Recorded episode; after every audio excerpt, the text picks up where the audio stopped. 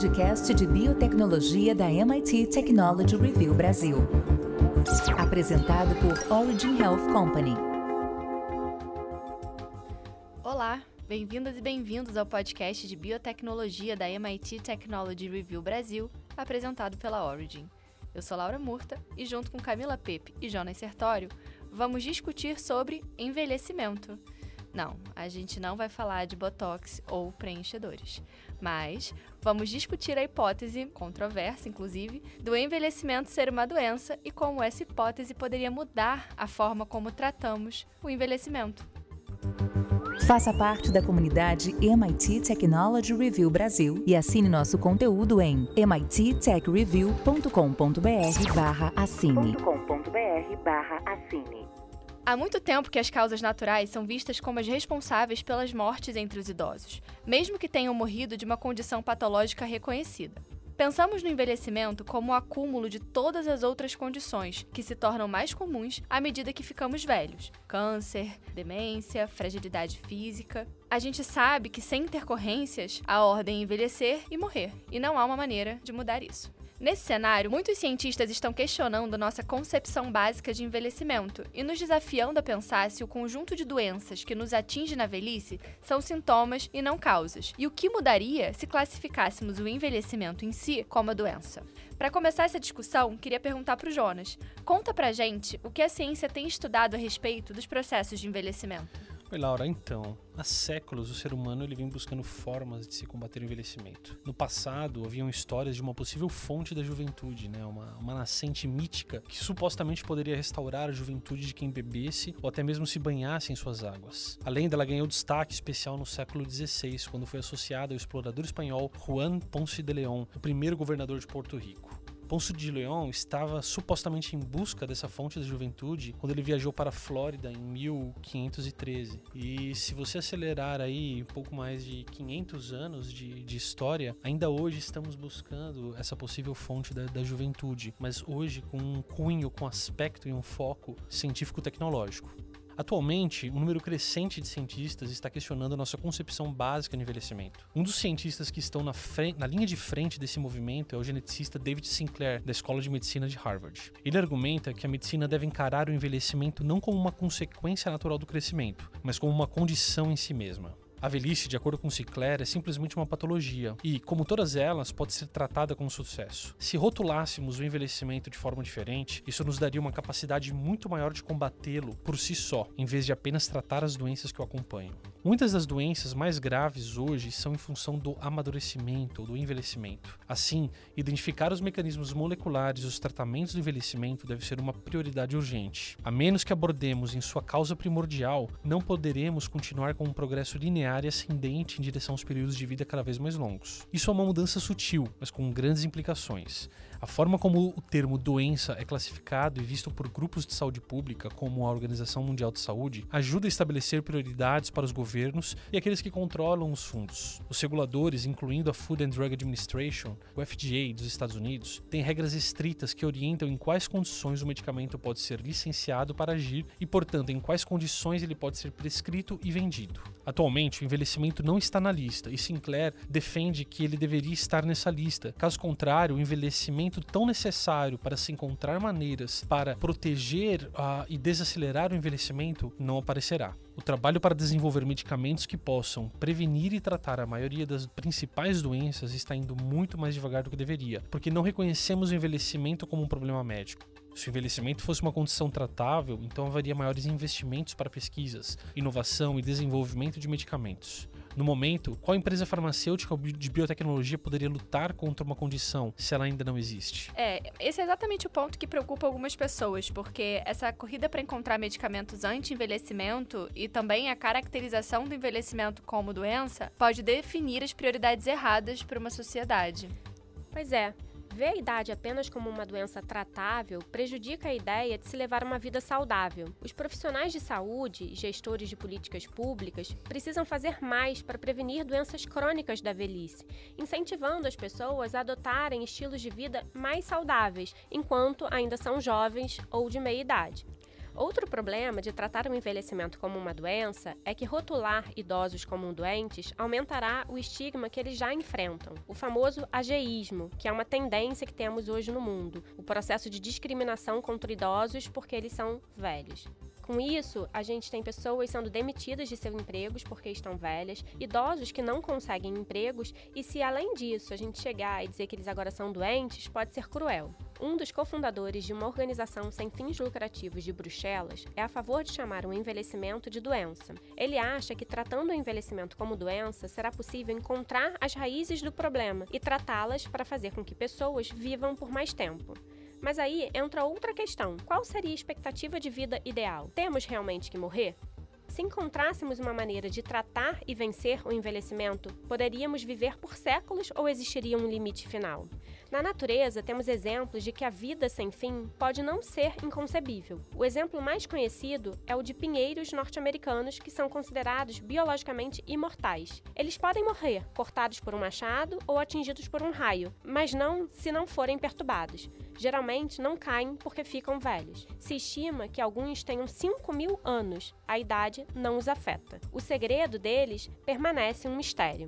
Outras espécies que também mostram sinais de imortalidade são algumas criaturas marinhas. Esses exemplos levam algumas pessoas a afirmarem que a vida útil dos humanos pode sim ser prolongada, se as intervenções corretas forem feitas. Em 2016, um estudo publicado na Nature mostrou que a vida humana tem um limite de aproximadamente 115 anos. Essa estimativa é baseada em dados demográficos globais, mostrando que é impossível desacelerar o ritmo do envelhecimento humano e que o recorde de longevidade humana não aumenta desde os anos 90. Os pesquisadores concluíram que o aumento na expectativa de vida nos últimos séculos não se deve a uma desaceleração da morte, e sim à redução da mortalidade entre os mais jovens. Independente das discussões sobre a hipótese de que o envelhecimento seja uma doença ou das discussões sobre o tempo máximo de vida, algo precisa mudar na maneira como lidamos com o envelhecimento. Se não encontrarmos maneiras de manter as pessoas mais velhas saudáveis e funcionais, teremos um grande problema de qualidade de vida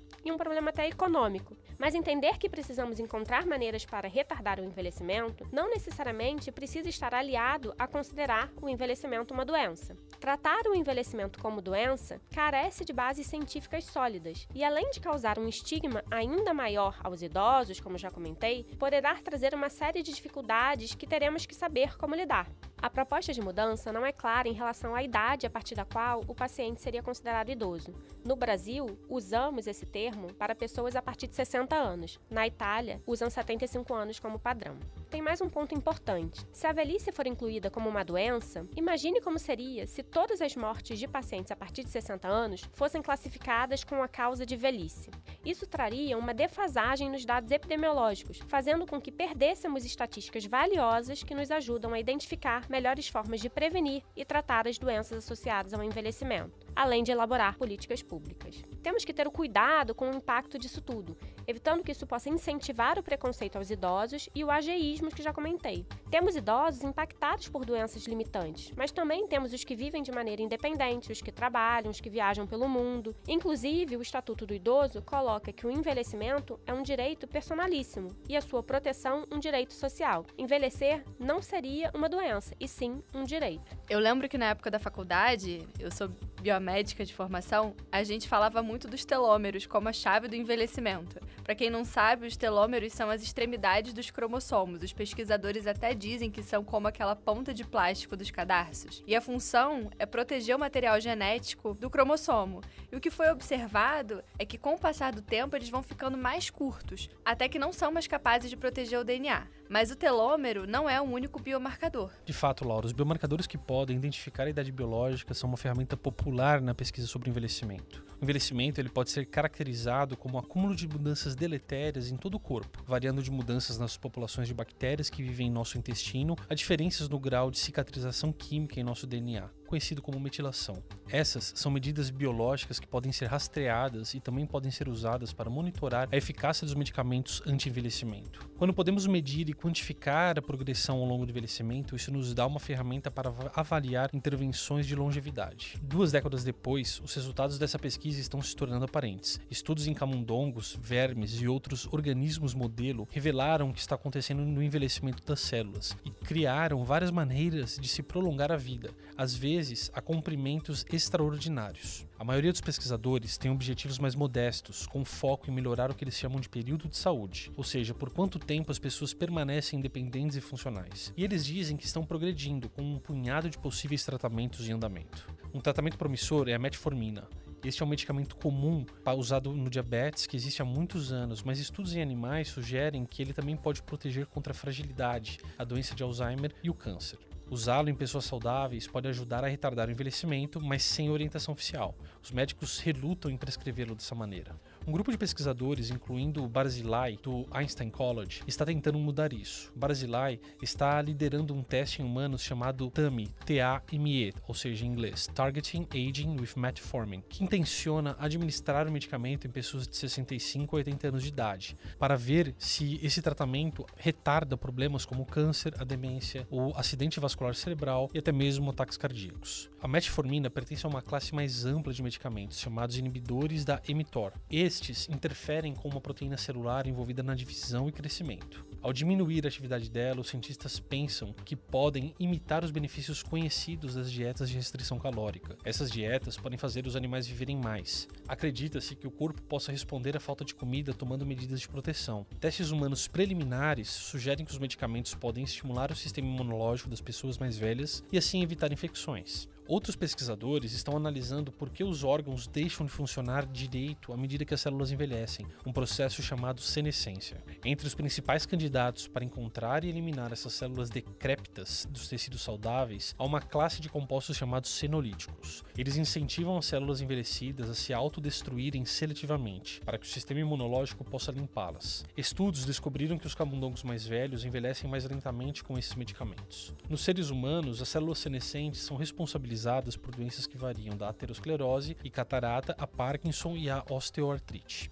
Estão sendo realizados pequenos testes de senolíticos em humanos, embora não tenham como objetivo final o envelhecimento em si, mas complicações conhecidas da osteoartrite e uma doença pulmonar chamada fibrose pulmonar idiopática de fato o envelhecimento está se provando ser modificado. Ao se intervir em sistemas biológicos, como na detecção de nutrientes, na senescência celular e no microbioma intestinal, os fenótipos do envelhecimento podem ser retardados o suficiente para se mitigar o declínio funcional relacionado à idade. E essas intervenções podem atrasar o início de muitas doenças crônicas incapacitantes, incluindo câncer, doenças cardiovasculares e a neuro neurodegeneração. Os pontos que o Jonas trouxe sobre os medicamentos destacam uma questão sobre o envelhecimento que é se existe um mecanismo mecanismo comum de deterioração do corpo?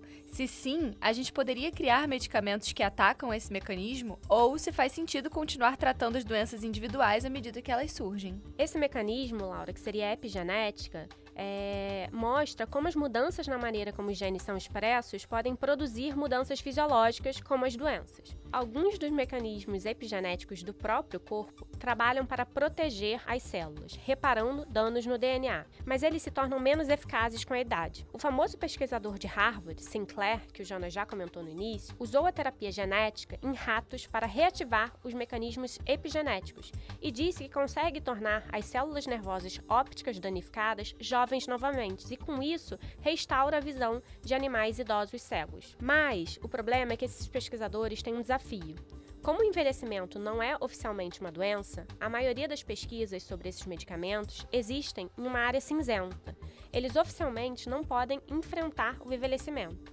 Um exemplo é o projeto da metformina, que o Jonas já comentou, o mais próximo de um ensaio clínico para um medicamento direcionado ao envelhecimento mas ele visa prevenir doenças associadas à velhice, ao invés do envelhecimento em si, assim como acontece nos ensaios com senolíticos, os novos aliados no combate do envelhecimento. Ao invés de tratar a velhice, um dos efeitos colaterais é que você pode viver mais. O pesquisador que está estudando a metformina não chegou a dizer que o envelhecimento deve ser reclassificado como uma doença, mas ele diz que, se fosse, as descobertas poderiam acontecer mais rapidamente. Estudos como o dele precisam dar às pessoas um remédio e aguardar anos e anos para ver se isso impede que alguns deles desenvolvam uma doença relacionada ao envelhecimento. E como esse efeito tem a probabilidade de ser relativamente pequeno, é necessário um grande número de pessoas para provar qualquer benefício.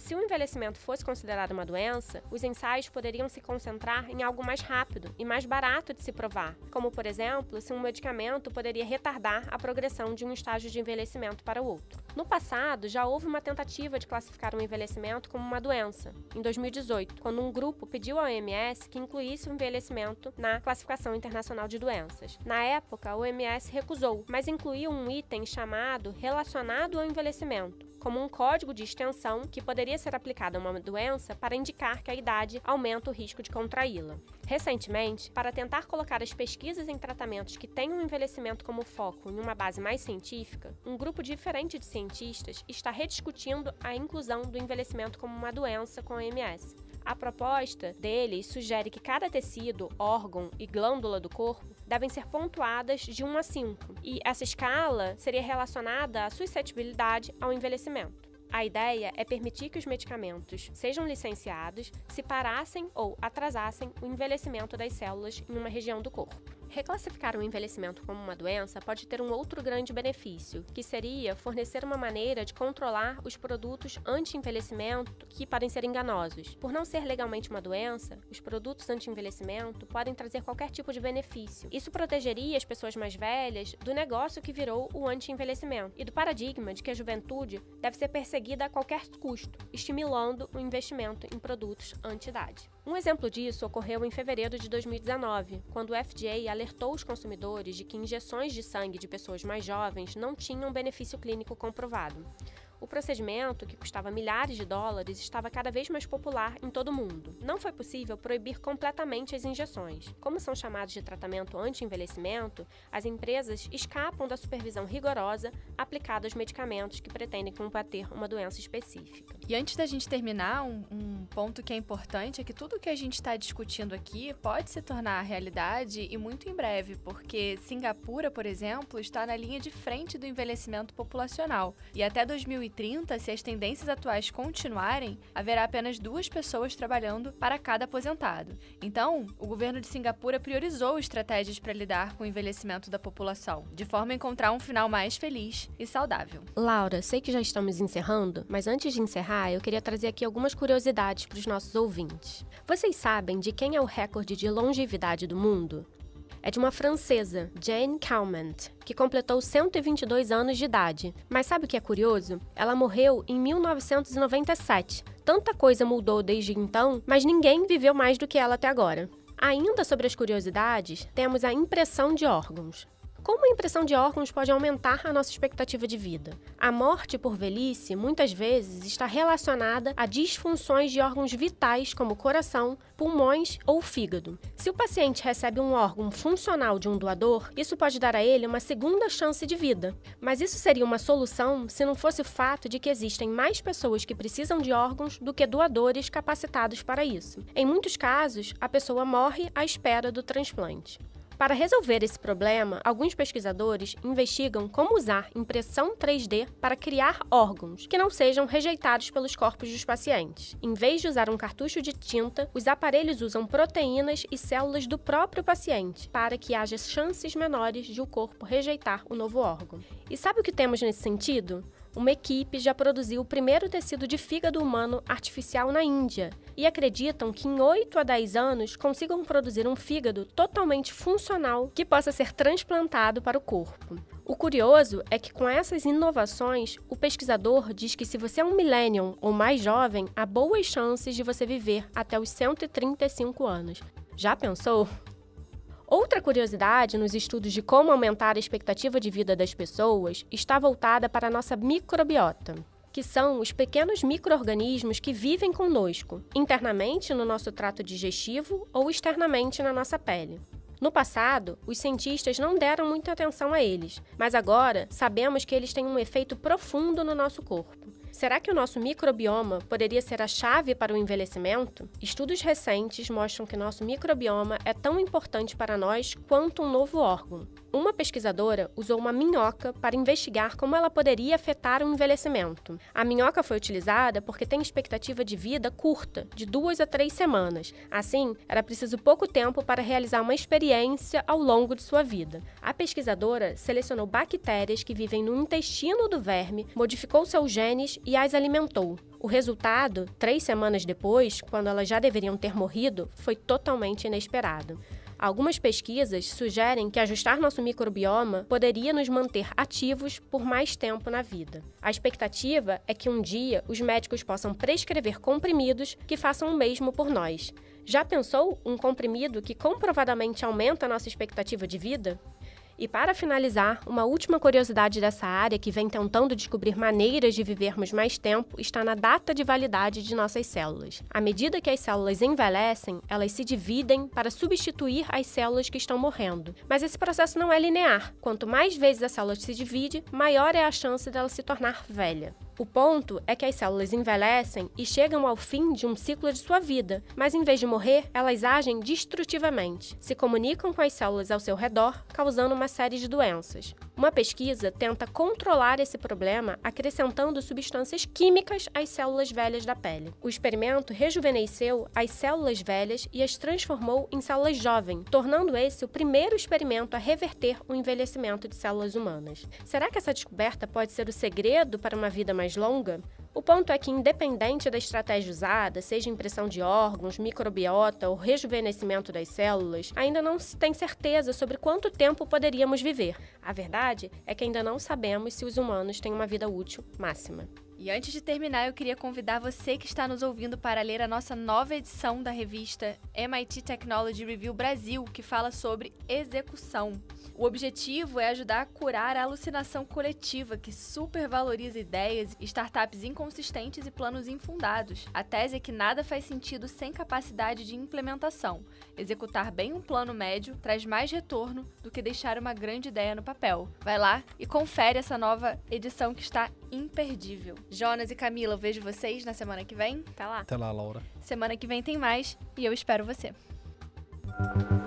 Você ouviu o podcast de biotecnologia da MIT Technology Review Brasil. Apresentado por Origin Health Company.